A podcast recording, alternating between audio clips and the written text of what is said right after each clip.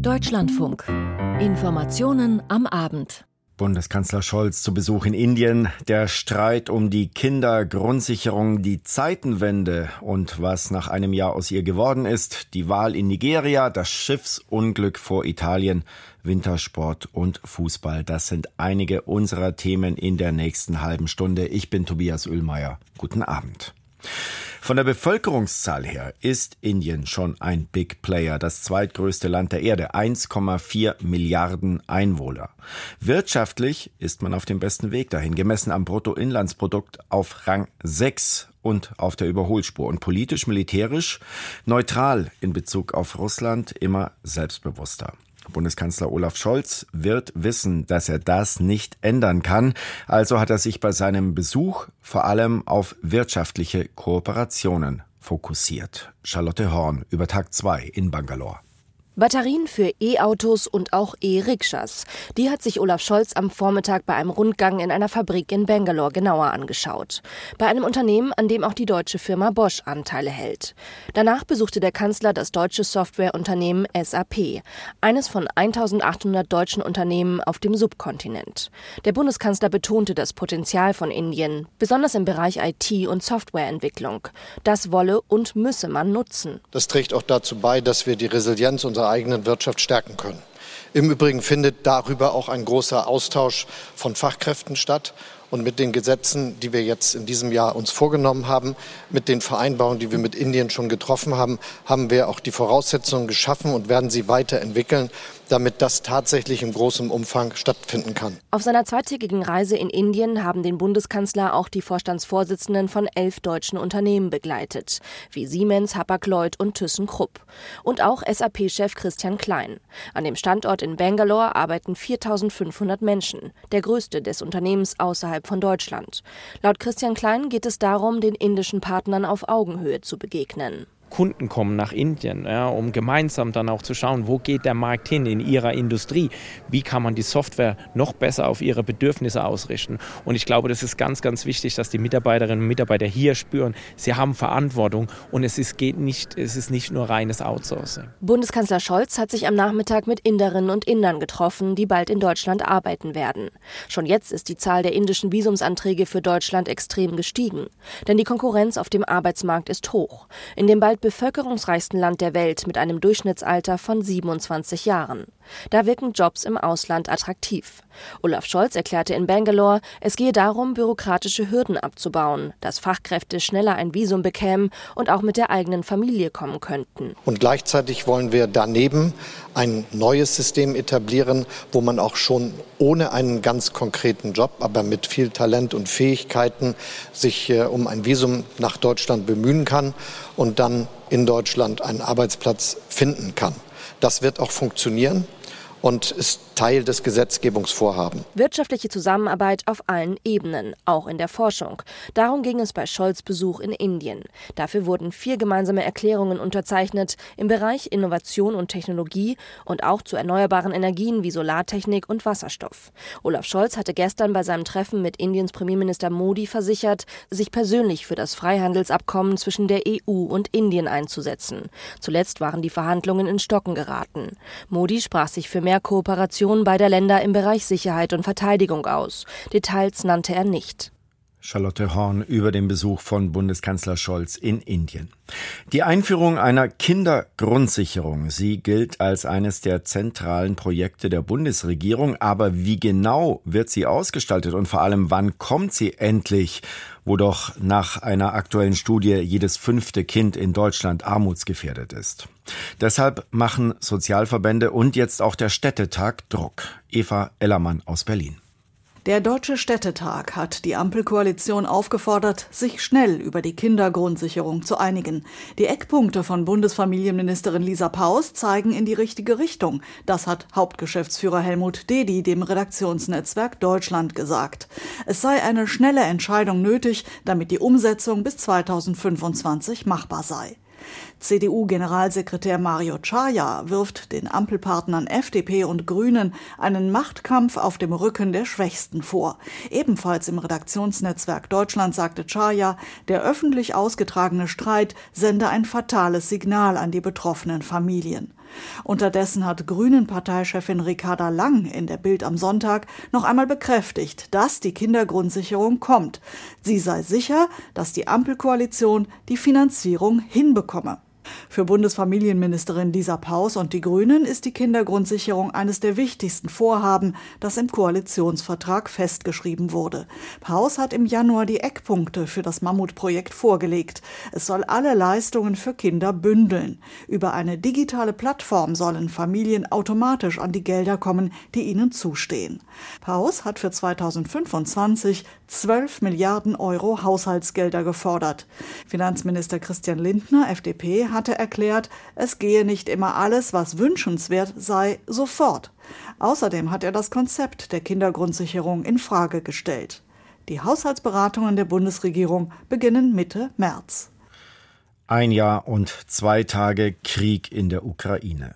Ein Tag fehlt noch, bis zum Jahrestag der Zeitenwende in Deutschland. Sie erinnern sich, Bundeskanzler Scholz hatte in einer langen Rede am 27. Februar 2022 eine ganz neue deutsche Verteidigungspolitik angekündigt nach der russischen Invasion. 100 Milliarden für die Bundeswehr. Was sich erstmal anhört wie eine astronomisch hohe Zahl. Damit sollte sich doch mach was machen lassen. Aber die Bilanz nach 364 Tagen ist ernüchternd, berichtet unser Korrespondent Johannes Kuhn. Die Zeitenwende geht zu langsam. Dies bilanziert André Wüstner, Chef des Bundeswehrverbands, in der Bild am Sonntag. Für die Soldaten habe sich ein Jahr nach der Rede des Bundeskanzlers noch nichts spürbar verbessert. Bei der Bundeswehr hat sich in der Tat noch nichts verändert. Darin sind sich alle Experten äh, einig, unabhängig äh, davon, welcher Partei sie angehören. Stimmt ihm Unionsfraktionsvize Johann Wadefuhl im Gespräch mit dem Deutschlandfunk Hauptstadtstudio zu. Die sozialdemokratische Wehrbeauftragte äh, sagt, die Bundeswehr braucht nicht 100, sondern 300 Milliarden. Die Inspekteure von Heer und Marine sagen, die Bundeswehr sei blank oder die 100 Milliarden äh, seien eine Sterbebegleitung. Das sind harte Worte, aber das ist auch die harte Realität. Wüstner und Wadefuhl kritisieren besonders das Beschaffungswesen. Denn die Lieferung von schwerem Gerät an die Ukraine, also zum Beispiel von Panzern, verringert die Bundeswehrbestände. Bislang habe die Regierung aber noch kein einziges Waffensystem nachbestellt, so Wadefuhl. Wenn man jetzt noch einrechnet, dass die Fertigung von Ersatzwaffensystemen Jahre dauert, dann muss die Bundeswehr derzeit davon ausgehen, dass das, was wir in diesem Jahr oder im vergangenen Jahr abgegeben haben an die Ukraine, in fünf Jahren noch nicht vollständig ersetzt ist. Die Kritik am trägen Beschaffungswesen ist nicht neu. Sie wird aber derzeit mit besonderer Dringlichkeit vorgetragen. Beschaffung ist im militärischen Bereich, übrigens auch unter den rechtlichen Rahmenbedingungen, in denen wir uns dort bewegen, keine Online-Bestellung. Rechtfertigt sich Bundesverteidigungsminister Boris Pistorius im Deutschlandfunk-Interview der Woche und betont, Kurz nach Amtsantritt habe ich den Auftrag gegeben, ich will jetzt mal wissen, welche Vorschriften wir eigentlich anwenden in der Beschaffung aus Zeiten von Vorbeginn des Krieges von Putin gegen die Ukraine die nicht notwendig sind? An welcher Stelle können wir einfach schneller werden, indem wir Regeln nicht mehr anwenden, für die es keine zwingende rechtliche Verpflichtung gibt? Oder Beschaffungsentscheidungen interner Art, welche können wir entschlacken und verschlanken, um schneller zu werden? Das passiert jetzt gerade. Pistorius habe die Lage erkannt, sagt der CDU-Oppositionspolitiker Wadefuhl. Allerdings müsse er nun nicht nur Details verändern, sondern Grundsatzprobleme angehen. Ich glaube, dass das Beschaffungswesen insgesamt auf den Prüfstand gehört brauchen wir so eine große Behörde, muss alles staatlich gemacht werden. Wir müssen mindestens mit den Bestellungen schneller vorankommen. Die Rüstungsindustrie muss wissen, verlässlich, dass sie in den nächsten Jahren weitere Nachbestellungen bekommt. Und dafür braucht das Verteidigungsministerium die notwendigen Finanzmittel. Auch die kommende Woche steht im Zeichen der Zeitenwende. Morgen jährt sich die Rede von Olaf Scholz. Am Dienstag dann legt die Werbeauftragte Eva Högel ihren Jahresbericht vor.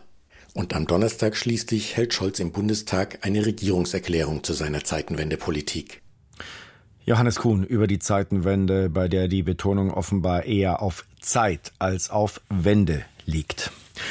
Schlangen vor Wahllokalen, auch nach deren Schließung, Probleme mit den Stimmzetteln und bei der elektronischen Identifizierung. Nein, wir berichten nicht aus Berlin. Nicht wählen, das kann man auch in Nigeria.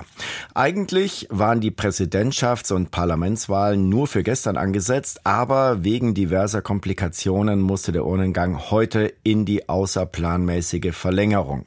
So oder so, Es ist ein knappes Rennen um die Nachfolge von Präsident Buhara, Buhari, der nach zwei Amtszeiten ausscheidet. Dunja Sadaki über den ersten Wahltag gestern. 8 Uhr morgens in der Hauptstadt Abuja. Die Wahl startete holprig. Obwohl viele Wählerinnen und Wähler früh an den Wahlkabinen Schlange standen, ging in vielen Teilen des Landes die Wahl verspätet los. Das habe zu Frust geführt, erklärt Paul James von Yaga Africa. Die NGO hatte mehr als 3000 Wahlbeobachter im Land verteilt. Ich bin sehr enttäuscht, denn das ist die vierte Wahl, wo wir Ausreden von der Wahlkommission bekommen. Das ist Arroganz zu glauben, dass sie bereit sind. Nigerianer stellen sich da Fragen. Warum kam es zu diesen Verspätungen? Selbst hier in Abuja. Hier haben wir Wahllokale, die um 8 Uhr, 8.30 Uhr aufgemacht haben. Andere begannen um 11 oder sogar 12 Uhr. Das ist peinlich und inakzeptabel.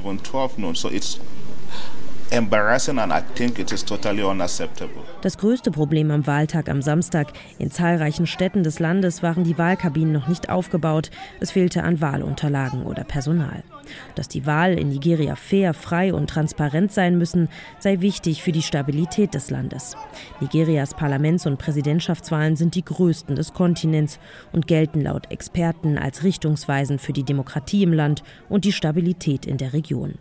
Es soll der siebte friedliche Machtwechsel seit Ende der Militärdiktatur in den 90er Jahren werden. Die Begeisterung für die Wahl ist in vielen Orten der Hauptstadt Abuja zu spüren. Manche sind schon am Samstag um 6 Uhr gekommen. Viele erhoffen sich eine Kehrtwende für Nigeria. Die Problemliste ist lang. Wirtschaftskrise, Dürre und Überflutungen durch den Klimawandel, ethnische Konflikte sowie Gewalt durch islamistische Terrormilizen und kriminelle Banden. Fast zwei Drittel der Bevölkerung lebt in extremer Armut. Wir brauchen eine Führungspersönlichkeit, die Nigeria aus dem herausholt, wo wir gerade feststecken, die unsere Wirtschaft verbessert, unsere staatlichen Dienstleistungen. Diese Wahl ist speziell, denn anders als zuvor ist der Bevölkerung jetzt bewusst, dass die Macht auf den Straßen liegt. Alles steht auf dem Spiel. Welchen Weg auch immer Nigeria geht, dorthin geht auch Afrika. Was auch immer heute in Nigeria passiert, wirkt sich auf Afrika als Kontinent aus. Ich denke, das Sicherheitsproblem beschäftigt Nigeria am meisten und die Wirtschaft. Sie sehen, alles fliegt uns um die Ohren. Die Armen leiden. Also wollen wir wirklich unser Recht ausüben, aus diesem Schlamassel herauszukommen. Neu bei dieser Wahl, zum ersten Mal wurden Wähler biometrisch registriert, Ergebnisse elektronisch übertragen, mit sogenannten BIVAs, eine Art Tablet zur elektronischen Wählerakkreditierung. Nur registrierte Wähler, die auch in diesem Wahlbüro wählen sollen, sind in Listen aufgelistet.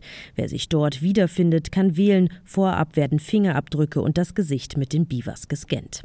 Diese eindeutige Identifizierung soll unter anderem Wahlfälschung erschweren. Damit hatte Nigeria bei vergangenen Wahlen immer wieder Probleme. Rund 400.000 Sicherheitskräfte sicherten landesweit die Stimmabgabe. Trotzdem kam es in einigen Landesteilen zu Gewalt. Vor allem aus dem Süden des Landes häufen sich im Laufe des Samstages die Vorwürfe von massiven Verspätungen und Fehldrucken auf den Wahlunterlagen. Vermutlich können sogar in den kommenden Tagen in einigen Teilen des Landes vereinzelt noch Stimmen nachträglich abgegeben werden. Mit ersten Ergebnissen wird bis zum Wochenanfang gerechnet. Dunja Sadaki über die Präsidentschafts- und Parlamentswahl in Nigeria. Bei einem Bootsunglück vor der süditalienischen Küste sind heute Dutzende Flüchtlinge ums Leben gekommen, unter ihnen auch ein erst wenige Monate altes Baby. Wie der Bürgermeister der süditalienischen Stadt Crotone, Vincenzo Voce, im Sender Sky TG24 sagte, wurden bis zum Nachmittag 59 Todesopfer geborgen. Jörg Seiselberg. Das ersehnte Ziel Europa schien zum Greifen nah. Nur ein paar Dutzend Meter fehlten bis zu einem Strand in der Nähe von Crotone an der Küste des süditalienischen Kalabriens. Dann prallte das mit Migrantinnen und Migranten überfüllte Fischerboot in stürmischer See kurz vor Morgengrauen gegen einen Felsen. Die Menschen an Bord stürzten ins Wasser, über 50 von ihnen wurden in den Tod gerissen. Die bei Tageseinbruch eintreffenden Rettungskräfte suchten unter anderem mit Hubschraubern nach Überlebenden im aufgewühlten Meer. Insgesamt 80 Menschen konnten lebend geborgen werden bzw. schafften es, an den Strand zu schwimmen. Die Geretteten stammen nach Angaben der italienischen Küstenwache unter anderem aus Pakistan, dem Iran, dem Irak, aus Syrien und aus Afghanistan. Das nur 20 Meter lange Fischerboot ist nach Angaben der Zeitung Republika aus Izmir in der Türkei gestartet. Bis zum späten Nachmittag haben die Rettungskräfte nach Angaben der Nachrichtenagentur ANSA 58 Leichen geborgen. Die toten Körper seien von den Wellen an Land getrieben worden, teilweise auch an Ufer, die relativ weit vom Ort der Katastrophe entfernt sind. Der Strand direkt am Unglücksort war über mehrere hundert Meter von Holzteilen des zerschellten Bootes übersät. Antonio Ceraso, Bürgermeister der nahegelegenen Ortschaft Cutro, war in die Rettungsarbeiten eingebunden und zeigt sich erschüttert über das Unglück. Es ist eine entsetzliche Tragödie, die man niemals erleben möchte. Wir haben benachbarte Gemeinden gebeten, uns bei der Bestattung zu helfen. Wir werden auch unseren Friedhof zur Verfügung stellen, aber aufgrund der so vielen Opfer befürchte ich, dass der Platz bei uns nicht ausreichen wird. Wie viele Migrantinnen und Migranten sich insgesamt an Bord des Fischerbootes befunden haben, ist noch unklar. Zunächst hatten verschiedene Medien in Italien von 250 Menschen an Bord berichtet. Die italienische Küstenwache dagegen sprach später in einer offiziellen Mitteilung von 120 Menschen, die an Bord gewesen seien. Mit den rund 80 Geretteten und fast 60 Toten aber müssen mindestens 140 Menschen an Bord gewesen sein. Italiens Ministerpräsidentin Giorgia Meloni hat ihre Betroffenheit über das Unglück ausgedrückt und denjenigen, die solche Überfahrten organisierten, Unmenschlichkeit vorgeworfen. Meloni betonte, die italienische Regierung setze auf Zusammenarbeit rund ums Mittelmeer, um solche Abfahrten zu verhindern. Von der Hilfsorganisation Ärzte ohne Grenzen heißt es, es sei inhuman, inakzeptabel und unverständlich, dass derartige, Zitat, vermeidbare Tragödien geschehen. Im vergangenen Jahr sind nach Angaben der Vereinten Nationen im Mittelmeer über 2400 Migrantinnen und Migranten ertrunken oder gelten als vermisst. Jörg Seiselberg aus Rom über das Schiffsunglück in Kalabrien. Auf Terrorismus könnte in Israel bald die Todesstrafe stehen. Ein entsprechendes Gesetzesvorhaben hat die israelische Regierung Medienberichten zufolge heute auf den Weg gebracht. Demnach könnte dann mit dem Tod bestraft werden, wer absichtlich oder aus Gleichgültigkeit den Tod eines israelischen Bürgers herbeiführt, wenn die Tat durch ein rassistisches Motiv oder aus Hass gegen eine bestimmte Bevölkerungsgruppe erfolgt und wenn dies, Zitat, mit dem Zweck, den Staat Israel und die Wiedergeburt des jüdischen Volkes in seinem Heimatland zu verletzen, geschehe. Heute hat es einen Anschlag gegeben, auf den diese Kriterien zutreffen könnten. Jan-Christoph Kitzler. Der Vorfall ereignete sich in der Stadt Huwara im Norden des Westjordanlandes. Bei den beiden Opfern soll es sich um zwei Israelis handeln, Bewohner einer nahegelegenen Siedlung. Sie wurden ins Krankenhaus gebracht, erlagen aber ihren schweren Verletzungen. Den ersten Berichten zufolge habe ein Angreifer das Auto der beiden Männer gerammt, das Feuer eröffnet und sei danach geflohen. Augenzeugen zufolge soll er ein T-Shirt mit dem Zeichen einer lokalen Terrorzelle getragen haben. In der Gegend hatte es in der Vergangenheit schon des Öfteren Angriffe mit Schusswaffen gegeben. Viele Siedler auf dem Weg in Siedlungen im Norden des Westjordanlandes fahren durch Huara. Die Stadt liegt in der Nähe von Nablus, wo am vergangenen Mittwoch bei einem israelischen Militäreinsatz zwölf Palästinenser getötet und mehr als 100 verletzt worden waren. Der Einsatz galt drei mutmaßlichen Terroristen, die sich in einem Gebäude in der Innenstadt verschanzt hatten. Dabei waren die israelischen Einsatzkräfte auf massive Gegenwehr gestoßen.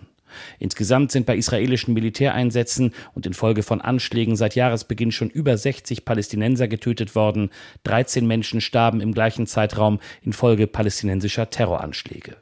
Nablus und der Ort des heutigen Anschlags liegen im Westjordanland, das Israel völkerrechtswidrig besetzt hält. Israel hingegen spricht von, so wörtlich, umstrittenen Gebieten. Im Iran ist eine knapp vier Monate inhaftierte Frau aus Spanien freigelassen worden. Das hat die Regierung in Madrid bekannt gegeben. Franka Welz. Außenminister Alvarez sprach am Sonntag von einem Freudentag und erklärte, die 24-jährige Menschenrechtsaktivistin Ana Banera Suarez sei seit Samstag frei, gesund und befinde sich auf dem Rückweg nach Spanien. Sie war im Zusammenhang mit den Massenprotesten im Iran festgenommen worden, ausgelöst durch den Tod der 22 Jahre alten iranischen Kurdin Gina Mahsa Amini in Polizeigewahrsam im vergangenen September. Die gegen die spanische Staatsbürgerin erhobenen Vorwürfe seien völlig unbegründet gewesen, erklärte Alvarez, ohne nähere Details zu nennen. Auch zu den Gründen für ihre Festnahme machte er keine weiteren Angaben. Unterdessen sitzt ein weiterer Spanier seit dem vergangenen Oktober im Iran im Gefängnis. Der seinerzeit 41 Jahre alte Fußballfan Santiago Sanchez Corredor war von Spanien aus zu Fuß auf dem Weg zur Weltmeisterschaft in Katar und wurde ebenfalls im Iran festgesetzt. Außenminister Alvarez bekräftigte, er werde nicht aufhören, sich zu bemühen, bis auch Santiago Sanchez aus seiner so wörtlich unbegründeten Haft freikomme. Über 50.000 Menschenleben hat das schwere Erdbeben vor knapp drei Wochen in der Türkei und Syrien gekostet, wobei die Opferzahlen immer noch steigen. Und unter den Überlebenden gibt es viele Schwerverletzte. Aber manche Menschen haben Glück im Unglück, wie Christian Buttgereit aus Gaziantep berichtet, wo ein privates Krankenhaus kostenlos Erdbebenopfer behandelt. Ein freundliches, sauberes Zweibettzimmer und frische Bettwäsche. Der Syrer Ahmad Zinsafi und seine Frau Apir wussten vor kurzem nicht, ob sie so etwas noch einmal erleben werden. Am Morgen des 6. Februar brach ihr kleines Familienglück in der türkischen Stadt Islahiye in der Region Gaziantep zusammen, erzählt der 29-jährige Ahmad. Unser Haus ist gleich beim ersten Erdbeben in sich zusammengefallen. Das Dach ist über uns eingestürzt. Unsere Köpfe blieben unversehrt, aber unsere Beine wurden eingeklemmt. Wir haben ständig um Hilfe gerufen. Erst Stunden später kam ein Mann und rief uns zu, er sei auch Syrer, er könne uns alleine aber nicht helfen. Wir seien zu weit unten, er werde aber Verstärkung holen. Ahmad lebt seit zwölf Jahren in der Türkei. Sein Türkisch ist nahezu perfekt. Im Krankenbett neben ihm liegt seine Frau Apir, ebenfalls aus Syrien, 19 Jahre jung. Sie erzählt, wie sie versuchte, die 18 Monate alte Tochter Mira zu beschützen. Sie lag in meinem Schoß. Ich habe sie umarmt, mit meinen Händen geschützt und während dieser acht Stunden immer wieder gestillt. Gott sei Dank blieb sie unversehrt. Gott sei Dank habe ich mein Kind schützen können. Jetzt spielt Mira mit der Großmutter, die aus dem türkischen Adana angereist ist, in einer Ecke des Krankenzimmers. Mira ist nichts passiert. Doch Ahmad und Apir haben sich schwere Quetschungen an den Beinen zugezogen. Als sie dann endlich ins Krankenhaus nach Gaziantep gebracht wurden, musste alles ganz schnell gehen, sagt Chirurg Murat Kök. Die Quetschungen haben zu Ödemen geführt. Die wiederum haben den Blutkreislauf blockiert und die Nervenenden geschädigt. Wir mussten unverzüglich eingreifen, damit die Beine nicht absterben. Fünf Minuten nach der Einlieferung in die Notaufnahme haben wir mit der ersten Operation begonnen. Anders als in Nicht-Katastrophenzeiten fragte niemand nach Krankenversicherung oder Kreditkarte. 300 Erdbebenopfer hat das Medical Point Krankenhaus behandelt. Zurzeit befinden sich noch 38 auf den Stationen. Egal wie schwer sie verletzt seien und wie lange sie bleiben müssten, die Behandlung sei kostenlos, sagt Chefarzt Ekber Shahin. Die meisten Verletzten kamen mit dem Rettungsdienst zu uns, andere wurden von ihren Verwandten gebracht. Wir haben jeden aufgenommen, auch ungeachtet ihrer Nationalität. Patienten wie Ahmad haben damit doppelt Glück im Unglück. In einem staatlichen Krankenhaus wäre sein Bein wohl kaum zu retten gewesen, sagt Chefarzt Shahin. Es wäre höchstwahrscheinlich amputiert worden. Wir behandeln viele Quetschungen an Armen und Beinen mit der hyperbaren Sauerstofftherapie. Damit gelingt es uns, viele Patienten vor Amputationen zu bewahren. Das können nicht viele Kliniken, darin liegt der Unterschied. 117 Erdbebenopfer konnten Chefarzt Shahin und seine Kollegen vom Medical Point bereits operieren, so wie Ahmad. Der Syrer wird eines Tages wieder richtig laufen können, versprechen die Ärzte. Wie es sonst im Leben weitergeht, Ahmad zuckt mit den Schultern. Genau weiß ich das gerade nicht. Nur, dass ich meine Frau und das Kind zur Mutter nach Adana schicken und selbst nach Islaje zurückgehen will, wenn wir hier entlassen werden. Arbeiten kann ich aber erst einmal nicht. Immerhin, die Textilfabrik, in der er gearbeitet habe, stehe noch. Ahmads Frau Apir haben die Ärzte darauf vorbereitet, dass sie noch eine Zeit lang unter Bewegungsbeeinträchtigungen leiden wird. Dabei hat sie nur einen Wunsch. Mein einziger Wunsch, mein einziger Gedanke ist, so schnell wie möglich wieder zu Kräften zu kommen und meiner Kleinen hinterherrennen zu können, mit ihr zu spielen. Ich wünsche mir nichts sehnlicher als das. Die junge Familie ist extrem dankbar für die Behandlung im Medical Point Krankenhaus in Gaziantep. Auch das dürfte ein Grund sein, warum Apir und Ahmad ihre Zukunft in der Türkei sehen und keinesfalls nach Syrien zurückkehren möchten. Christian Puttgereit mit einer der wenigen schönen, hoffnungmachenden Geschichten vom Erdbeben in der Türkei und Syrien. Und jetzt ist Matthias Friebe aus unserer Sportredaktion zu mir ins Studio gekommen. Matthias, Wintersport und Fußball-Bundesliga, oder? Das Topspiel in der Fußball-Bundesliga. Der FC Bayern München hat Union Berlin zu Gast in der Tabelle punktgleich vor diesem Spieltag. Nun steht es zur Halbzeit 3 zu 0 für den FC Bayern München. Und am Nachmittag bereits, da trennten sich Freiburg und Leverkusen 1 zu 1, wie Julia Metzner berichtet. Nach dem Freistoßtreffer durch Vincenzo Grifo in der ersten Halbzeit gegen Freiburg mit einer 1 zu 0 Führung in die Pause. Aber Leverkusen ließ sich nicht beirren, ackerte, erarbeitete sich Chance um Chance, aber Freiburgs Defensive blieb konzentriert. Bis zur 67. Minute und dem Treffer von Sada Asmun zum 1 zu 1. Beide Mannschaften spielten dann auf Sieg. Leverkusens Schick hatte kurz vor Ende die größte Chance, sein Ball landete am Querbalken. Bayer tritt in der Liga auf der Stelle. Freiburgs Fazit war nach Ende eindeutig. Hauptsache nicht verloren. Und dann schalten wir jetzt live zur nordischen Ski-Weltmeisterschaft nach Planica. Es läuft der Mixed-Wettbewerb im Skispringen. Der erste Durchgang ist vorbei. Edgar Endres live an der Schanze. Mit welchem Zwischenstand? Mit einem guten Zwischenstand aus deutscher Sicht, nicht mit einem sehr guten, denn Norwegen liegt noch vorne mit 4,4 Punkten Vorsprung vor der deutschen Mannschaft und die nur einen Zehntelpunkt vor Slowenien. Die Gastgeber, sie lauern auf ihre große Chance, endlich den ersten Weltmeistertitel bei den Springerinnen und Springer zu schaffen. Leider wieder nur wenige Zuschauer bei minus 4 Grad und Schneetreiben an der kleinen Anlage. Ein bisschen Probleme hatten die ersten beiden deutschen Springerinnen und Springer, Selina Freitag und Karl Geiger. Freitag, obwohl sie eine gute Weite hingelegt hat mit einem einem wackeligen Landungsanflug und dann Karl Geiger, der kam nicht richtig ins Fliegen. Super drauf, Katharina Althaus und Andi Wellinger. Also die Goldchancen sind noch intakt. Wie lief denn der Tag bei dieser WM bisher insgesamt?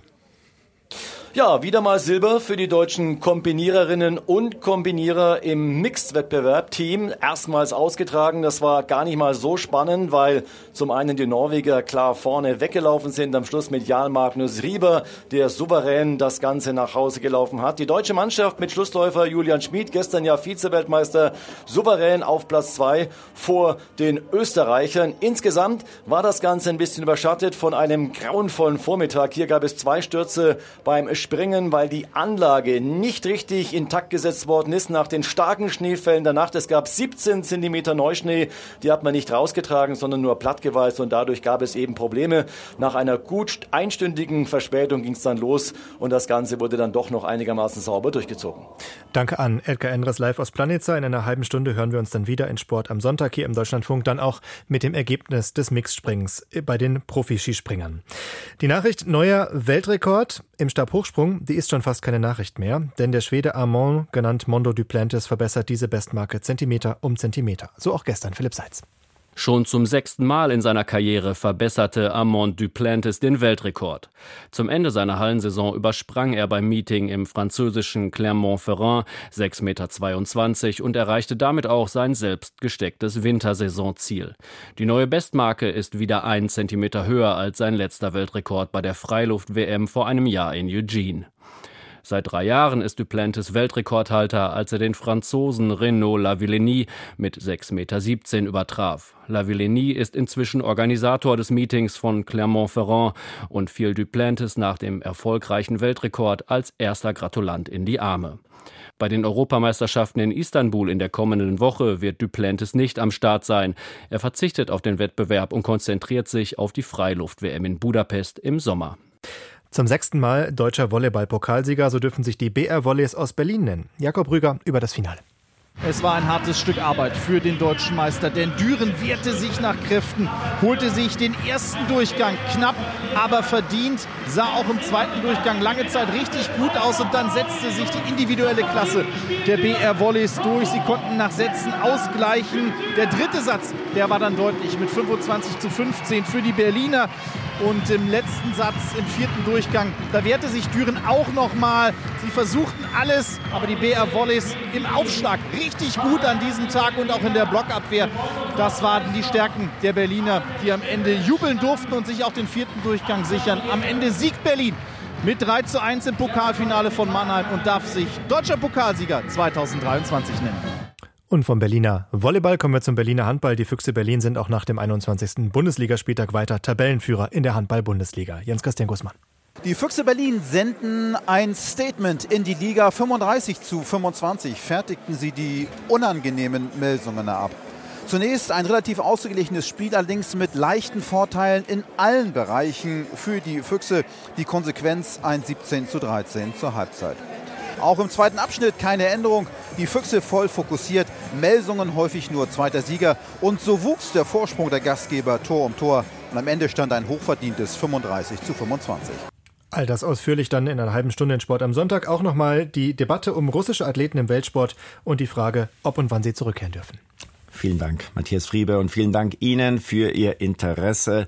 Ein Zeitfunk-Update gibt es dann nochmal um 23.05 Uhr. Einen schönen Abend wünscht Ihnen Tobias Ullmeier. Tschüss.